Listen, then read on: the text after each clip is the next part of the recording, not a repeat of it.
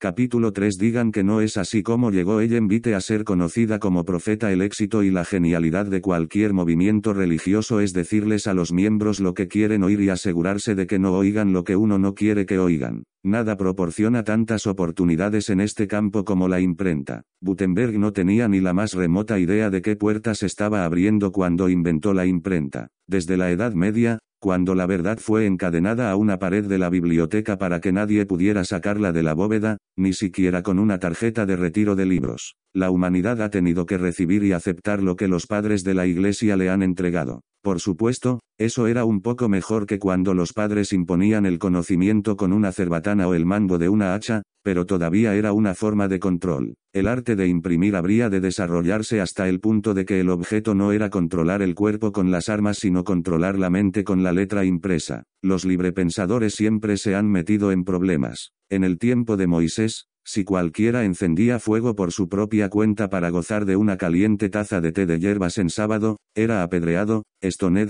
y no en el moderno sentido de la palabra, tampoco, en inglés. Tuve estoned también significa estar borracho, n del té. Sí, en los días de Nehemías, Alguien vagaba por ahí en el mercado de trueques de objetos de segunda mano en sábado, corría el riesgo de que le arrancaran la barba o que le desbaratasen la peluca. Aún en tiempos del Nuevo Testamento, si Ananías se guardaba unos pocos ciclos del diezmo para pagar el alquiler, el teólogo local le decía que se cayera muerto, y se caía. Así llegó la imprenta. La prensa era mucho mejor en su enfoque, ninguna porquería que limpiar, ningún cadáver que sepultar. Solo había que seguir las reglas gemelas, decirle a la gente lo que uno quiere que oiga, no dejarle oír lo que uno no quiere que oiga. La primera regla no es demasiado difícil, pero la segunda todavía requiere alguna forma de control. Si la gente no sabe leer, no se le puede alcanzar por medio de la lectura, si sabe leer, podría ser alcanzada por lecturas erróneas. La manera en que las iglesias resuelven este problema es endosándoselo a Dios. Esa es también una idea antigua. A menudo, se le ha dado crédito a Dios por cosas que no ha hecho, y desde el principio de los tiempos, el diablo ha sido exonerado de cosas que sí hizo, léase sobre Adán y la manzana en el relato de la creación en Génesis. Los adventistas no fueron los primeros en construir un sistema, pero tuvieron más éxito que algunos otros. El mercado con el que comenzaron era pequeño y disperso,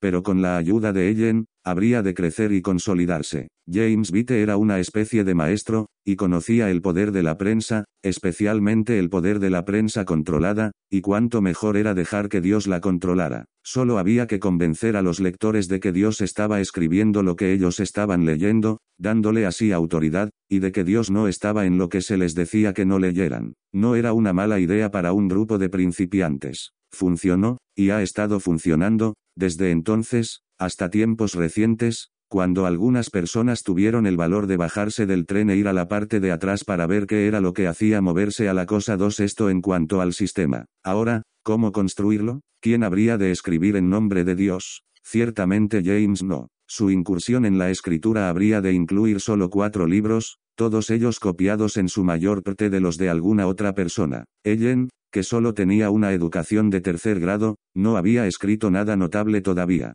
No era una combinación muy comerciable en una época en que la educación estaba comenzando a hacerse popular. En otra ocasión y en otro lugar, quizás. Pero, gradualmente, vino el experimento que lo hacía funcionar todo, la expresión máxima del genio. ¿Por qué no robárselo todo, en el nombre de Dios? Después de todo, se había hecho antes, o al menos así lo plantearían los modernos defensores de la fe adventista como 130 años más tarde. Se llegó a decir que Lucas había copiado de Marcos, y que Pablo había estado birlando material de los griegos sin siquiera decírselos. Juan el Revelador había robado a los antiguos paganos material para sus ideas, y Judas había hecho otro tanto con algunas de las primeras obras pseudoepígrafas. Hasta se dice que Moisés, en vez de recibir los diez mandamientos de Dios, los tomó de Amurabi, un antiguo legislador, o hasta de otros antes de su tiempo tres en los tiempos de Ellen, era natural. Antes de su tiempo, había existido Emanuel Swedenborg, que había tenido visiones para el rey y la familia real alrededor de 1740. Fundó una iglesia y vio muchas cosas que los demás no vieron, algunas de las cuales sucedieron. Como Ellen, la dirigente de los Sackers en los Estados Unidos, Anne Lee, no tenía educación, pero escribió testimonios a los miembros. También, como la señora Vite, requería una clase especial de vestido, y se oponía a la guerra y al uso de la carne de puerco. En 1792, Joanna Southcott, una empleada doméstica, hija de padres pobres y con poca educación, se anunció como profetisa y dijo que en sus trances se le había dicho que Cristo habría de venir muy en breve. 4 Joseph Smith, el afamado dirigente mormón, acababa de fallecer en 1844. Ese fue un gran desengaño, tanto para él como para sus seguidores, porque le dispararon y lo mataron. Su viaje fue corto. Nació en 1805 y murió en 1844, el año en que la señora Vite comenzó a tener revelaciones. Era pobre y desconocido, hasta que comenzó a tener visiones y revelaciones y a ver y hablar con ángeles. Enseñó la segunda venida, y sus seguidores habrían de convertirse en los santos de los últimos días, las otras iglesias eran los paganos o los gentiles. Como los adventistas, los santos de los últimos días reescribieron la Biblia a través de su profeta, y Smith tuvo nuevas revelaciones, aunque algunas investigaciones recientes parecen confirmar que el material fue robado 5 la lista no termina.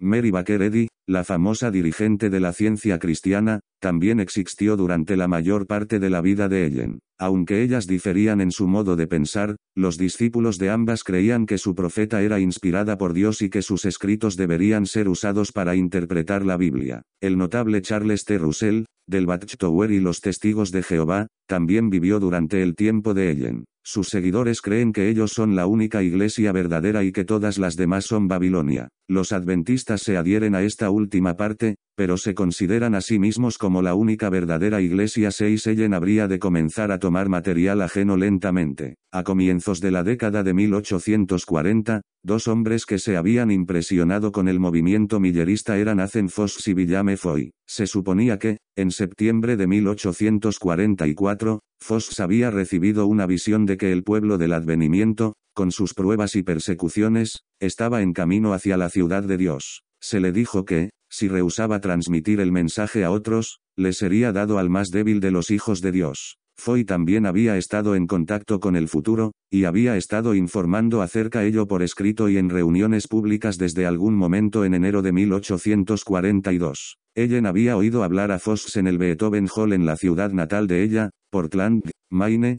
cuando era niña. Puesto que estaba emparentada con Foy por su matrimonio, no hay razón para creer que ella no podía haber leído u oído hablar de las visiones de él, así como de las de Foy. Ahora el marco era perfecto tanto para Ellen como para Dios. Los dos hombres rehusaron promocionar las visiones, y a uno de ellos se le había dicho que Dios se las daría al más débil de los débiles. ¿Y quién era más débil que Ellen? A comienzos de 1842, sin tener siquiera 15 años de edad, tenía muchos problemas emocionales y físicos, según cuenta ella misma. En 1844, todavía tenía problemas. Su confusión emocional y física se agravó por el desengaño causado por el impulso de Miller hacia la eternidad, con algunas dudas a causa de su edad y su falta de experiencia. Ella tomó la antorcha de las manos caídas de Foy y de Fox y se lanzó en su primera visión 8 fue casi una copia al carbón de las visiones que Foy y Fox reconocían que Dios les había dado, y era tan fiel al original que garantizaba el éxito futuro de uno de los casos más notables de préstamos literarios que el mundo jamás haya visto. Definición de plagio y plagiario, una edición del diccionario de Webster define a un plagiario como sigue, el que roba los escritos ajenos y los hace pasar como propios. Apropiación o imitación del lenguaje, las ideas, y los pensamientos de otro autor, y su representación como si fueran la propia obra original de uno. El acto de robar obras literarias ajenas o introducir pasajes de escritos ajenos y hacerlos pasar como propios, ladrón literario. Por áspera que parezca, la definición caracterizaría a Ellen a la edad de 17 años como una ladrona, y continuaría definiéndola por el resto de su vida, con enorme ayuda y estímulo de otros. Parece un juicio muy severo. Muchos de los actuales apólogos de Ellen Vite han tratado de desembarazarla de esta situación proponiendo que quizás Dios tiene un modelo diferente para los profetas nueve otros parecen quedar satisfechos con el pensamiento de que todo el mundo lo hacía. Parece habérseles escapado que con esa clase de lógica, el cielo sería el límite en la conducta humana. Otros quieren creer que ella no sabía, pero ciertamente muchos a su alrededor, a través de los años, sí sabían y estaban preocupados. Uriah Smith, uno de los primeros editores, y por mucho tiempo editor, del Review, sabía. En 1864, apareció lo siguiente, sin firma, en la página editorial, Plagio esta es una palabra usada para significar robo literario, o tomar las producciones ajenas y hacerlas pasar como propias. En el World Crisis de 23 de agosto, de 1864, encontramos un trozo de poesía debidamente titulado Forte World Crisis y firmado Lutera Bebe a ver, ¿cuál no sería nuestra sorpresa cuando encontramos en este trozo nuestro familiar himno, Lon Ponte Mountain Bear Abete Scatteret Flock Rentorn? Esta pieza fue escrita por Annie R. Smith, y se publicó primero en el Review, tomo I, número 8, de 9 de diciembre, de 1851, y ha estado en nuestro himnario desde que salió la primera edición. Pero, lo peor de todo es que la pieza había sido mutilada, habiendo sido suprimida la segunda y más significativa estrofa, a saber, No the light of truth te rese king, in it bart track pursue, al ten commandments keeping, te areoli, just and true, on the works of life te refeeding, precious to teir taste so sweet, al teir master ese precept seding, bowing umbliatix feet, pero quizás esto habría revelado claramente su origen, pues apenas hay alguna clase de gente en la actualidad, excepto los adventistas del séptimo día, que tenga algo que decir acerca de todos los diez mandamientos de Dios, etc. Estamos perfectamente dispuestos a que trozos del review o de cualquiera de nuestros libros sean publicados hasta cualquier punto, pero todo lo que pedimos es que se nos haga simple justicia. Dándonos el debido crédito 10 La honestidad editorial de Smith tuvo un efecto duradero en el periódico. En 1922, cuando Francis M. Wilcox era editor, el Review publicó dos breves artículos sobre el tema del robo. Uno de ellos, sin firma, apareció en una página editorial bajo el título Are you a plagiarist? If so, please do not write for the review, ¿es usted plagiario? Si es así, no escriba para el review. El otro artículo corto, titulado Espiritual Plagiarism, Plagio Espiritual, por J. B. Gallon, era aún más específico, plagio es el acto, por parte de un autor u varios autores, de usar las producciones de otra persona sin darle crédito. Por ejemplo, si usted escribiera un artículo en el cual insertara The Psalm of Life, el Salmo de la Vida, o cualquier parte de él, y permitiera que pasara bajo su nombre como una producción suya, sin darle crédito al poeta Longfellow, usted sería culpable del delito de plagio. Bueno, diría usted,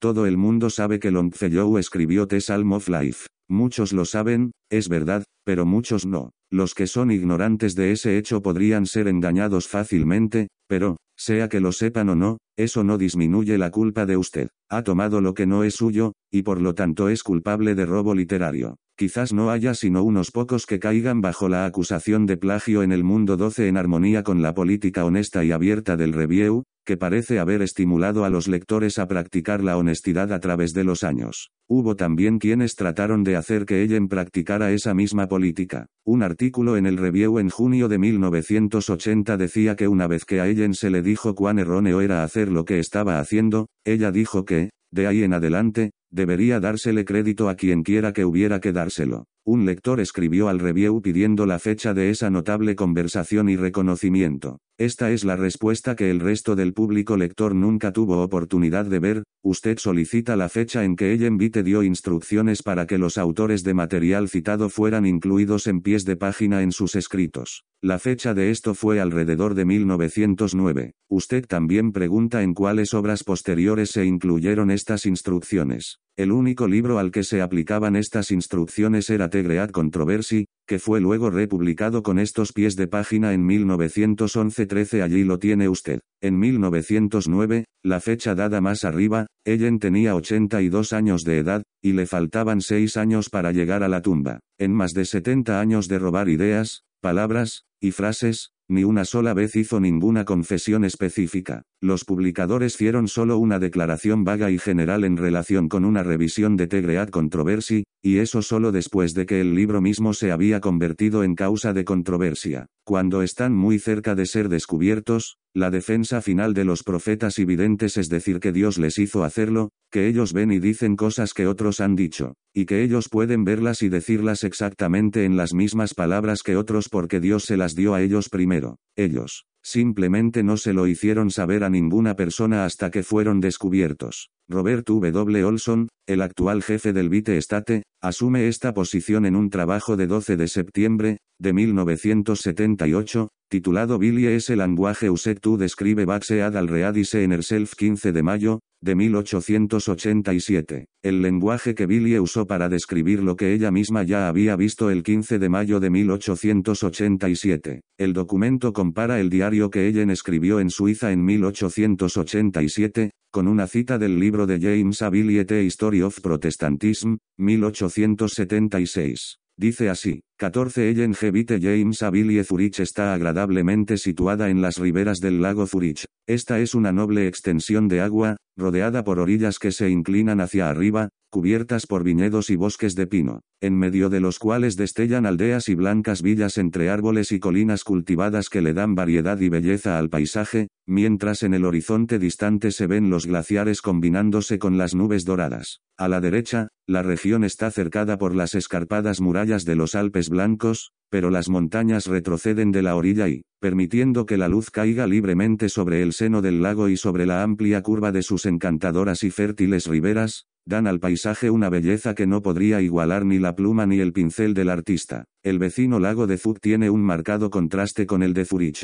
Sus plácidas aguas y soñolientas riberas parecen estar perpetuamente envueltas en las sombras, manuscrito 29 a 1887. Zurich está agradablemente situada sobre las riberas del lago de ese nombre. Esta es una noble expansión de agua, rodeada por orillas que se inclinan suavemente hacia arriba, cubiertas aquí por viñedos y allá por bosques de pino, de entre los cuales aldeas y blancas villas destellan y animan el escenario, mientras en el horizonte distante se ven los glaciares combinándose con las nubes doradas. A la derecha, la región está cercada por las escarpadas murallas de los Alpes blancos, pero las montañas retroceden de la orilla, y permitiendo que la luz caiga libremente sobre el seno del lago y sobre la amplia curva de sus encantadoras y fértiles riberas, dan una frescura y una espaciosidad a la escena que se ve desde la ciudad, que contrasta notablemente con el vecino lago de Fug, en el que las plácidas aguas y la soñolienta orilla parecen estar perpetuamente envueltas en las sombras de las grandes montañas. La idea de que ella envió todo primero de parte de Dios en las palabras de quien quiera que estuviera copiando no era nueva para Olson.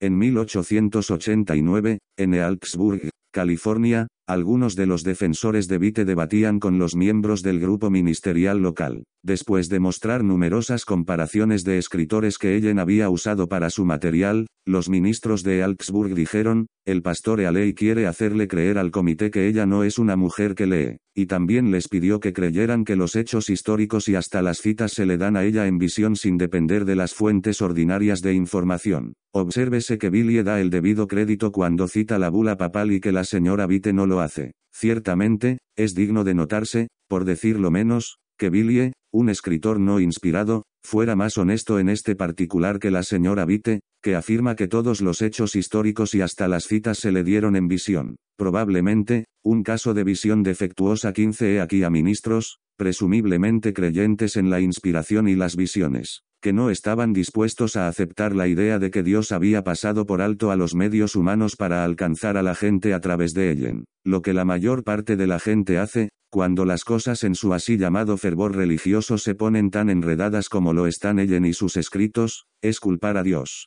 Adán lo hizo cuando el diablo engañó a Eva. El Adventist Trite Estate intentó esto cuando se le ocurrió la idea de que Cristo mismo estaba plagiando un poquito cuando nos dio la regla de oro en Mateo 7 y 12. Supuestamente, la obtuvo realmente del rabino Hillel, que había tenido la idea una generación antes 16 por supuesto, puede ser técnicamente correcto que Dios robe, por cuanto se supone que todo es suyo en primer lugar, pero parece una mala lección para el resto de nosotros. Hay dos razones de por qué Ellen copió material ajeno, se nos dice en el documento de 1979 del Vite Estate. La primera razón es que ella no sabía escribir muy bien. Esto es más bien nuevo en los adventistas, por cuanto por más de un siglo han estado citando sus palabras, frases, y párrafos palabra por palabra en sus batallas escritas y verbales, siempre declarando cuán hermosa es su manera de escribir. La segunda razón es que Dios dejó fuera del canon mucho material que era necesario para hacer inteligente todo el asunto 17 con mucha ayuda de su plana mayor,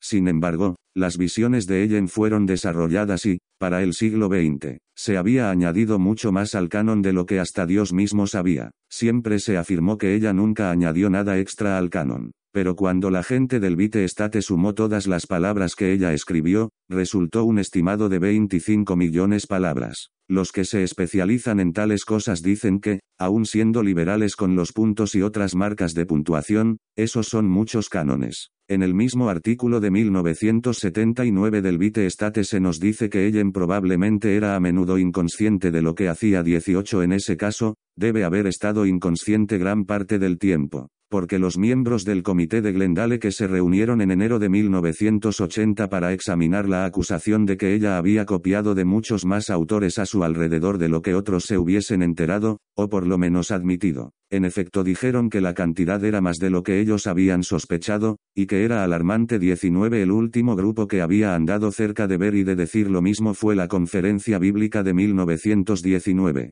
Fue sacada del asunto por su esfuerzo, y su perjudicial informe se perdió hasta años recientes, cuando alguien en la bóveda tropezó con el acta de las reuniones, Spectrum, con todo y su estatus independiente, publicó esta acta en 1979 sin seguir la formalidad de un permiso 20 el Comité de Glendale de enero de 1980 al que también hicieron desaparecer tan rápidamente como fue posible. Sostuvo muchas discusiones de alto nivel en cuanto a cuál sería la palabra correcta que debía usarse tomar prestado, plagiar, o parafrasear. Nunca se sugirió ni se le mencionó a nadie, ni siquiera en el cuarto de baño de los hombres durante los recesos, la posibilidad que Ellen podría haber robado el material 21 pero si la definición de un diccionario de tomar prestado es aceptable, tomar u obtener algo con la promesa de devolverlo o devolver su equivalente, entonces ni ella ni sus ayudantes creyeron jamás que estaban pidiendo prestado nada. No solo se ha negado que ella jamás tomara nada, hasta que comenzó a acumularse evidencia más reciente de que sí lo hizo, sino que siempre se ha dicho que Dios lo hacía.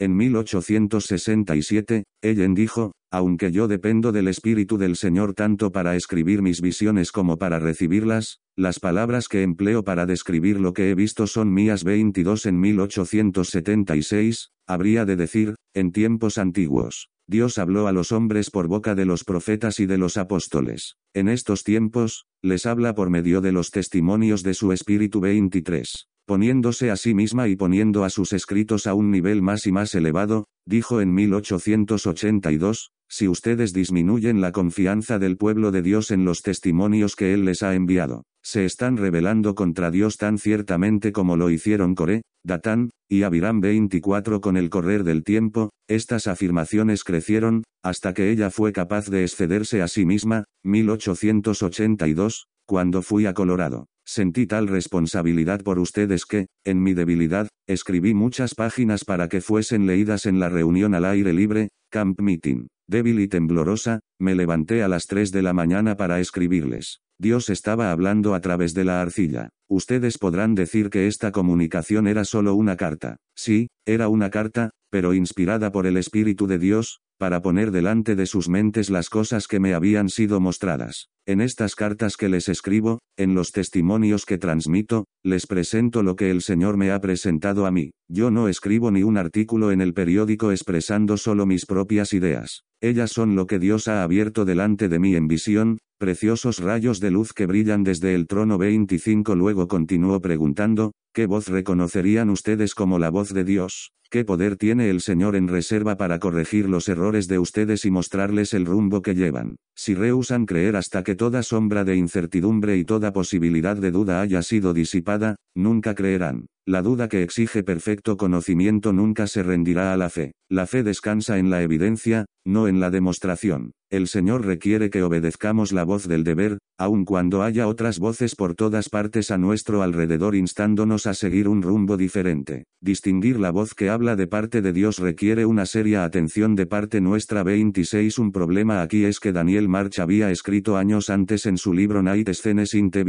No debemos diferir nuestra obediencia hasta que toda sombra de incertidumbre y toda posibilidad de error hayan sido disipadas. La duda que exige perfecto conocimiento nunca se rendirá a la fe, porque la fe descansa en las probabilidades, no en la demostración. Debemos obedecer la voz del deber aun cuando haya muchas otras voces clamando contra ella, y se requiere una seria atención para distinguir la que habla en nombre de Dios 27 los se me ha mostrado se hicieron hábito, pues la expresión habría de aflorar una y otra vez. Se me mostró que un área que es la causa del deplorable estado de cosas es que los padres no se sienten obligados a criar a sus hijos de conformidad con las leyes físicas. Las madres aman a sus hijos con un amor idólatra y consienten el apetito de ellos, a pesar de que saben que perjudicarán su salud y que por lo tanto traerán sobre ellos enfermedades e infelicidad. Han pecado contra el cielo y contra sus hijos, y Dios les pedirá cuenta. Los administradores y maestros 28 Si uno no es dado a sentirse culpable, y quiere gastar un poco de tiempo mirando a su alrededor a las obras de los demás, puede que encuentre lo mismo, sin él me fue mostrado, en las obras de un escritor anterior que ella hubiera leído o admirado. Los padres también están bajo la obligación de enseñar y obligar a sus hijos a conformarse a las leyes físicas por amor de sí mismos. Cuán extraño e inexplicable es que las madres amen a sus hijos tan tiernamente que les permitan lo que tienen ocasión de saber que puede dañar sus constituciones y perjudicar su salud de por vida. Muchos niños son traídos al mundo por estas madres a causa de esta cruel bondad. Los administradores y maestros de escuela 29 tales prácticas pueden ser una de las razones de que el State hiciera la interesante declaración en su grabación de 1980 de que algunas de sus afirmaciones se me mostró eran a sabiendas 30 ahora. Hay una palabra para usted. Puede significar que una razón para que la mayoría, si no todas, de las afirmaciones se me mostró en los primeros escritos de Ellen tuviera que ser cambiada era que las ayudantes de Ellen eran conocedoras del problema, en relación con las ayudantes. William S. Sadler habría de escribir más tarde que las investigaciones mostraron que la mayoría de los místicos y magos de los tiempos modernos habían tomado la precaución de rodearse de asistentes adiestrados y dignos de confianza,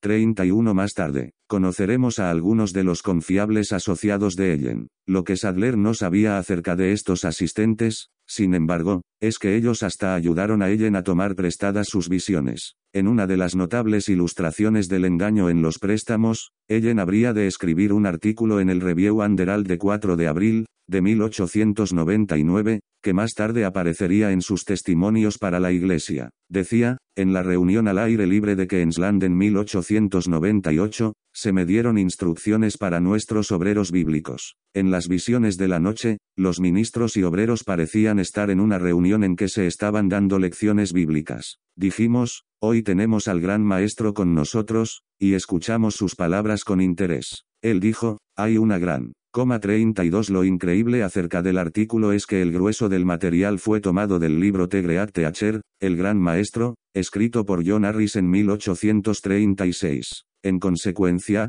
ella parece estar esencialmente poniendo las palabras de John Harris en boca de Dios como si fuera su propia visión. Pero realmente no es así. Las palabras que ella copió fueron escritas en realidad en la introducción al libro de Harris por Herman Humphrey, quien, como presidente de la Murst College, escribió la introducción para su amigo Harris 33. Los modernos adventistas tuvieron la oportunidad de echar un vistazo a este fiasco en el periódico denominacional, Review Underald, pero en ninguna parte del periódico se admitió que Harris también había sido enormemente útil a ella en cuando escribió de Sireofages, el deseado de todas las gentes, Acts of the Apostles, Hechos de los Apóstoles. Fundamentals of Christian Education, Fundamentos de la Educación Cristiana, Counsels to Teachers, Consejos a los Maestros, así como otras obras suyas 34 Ninguna pretendida actitud por parte del review podría explicar satisfactoriamente cómo Harris y su Great Teacher se convirtieron en Dios, el Gran Maestro, a través de Ellen Vite, y esta transición tuvo lugar más de una vez bajo la pluma de Ellen 35.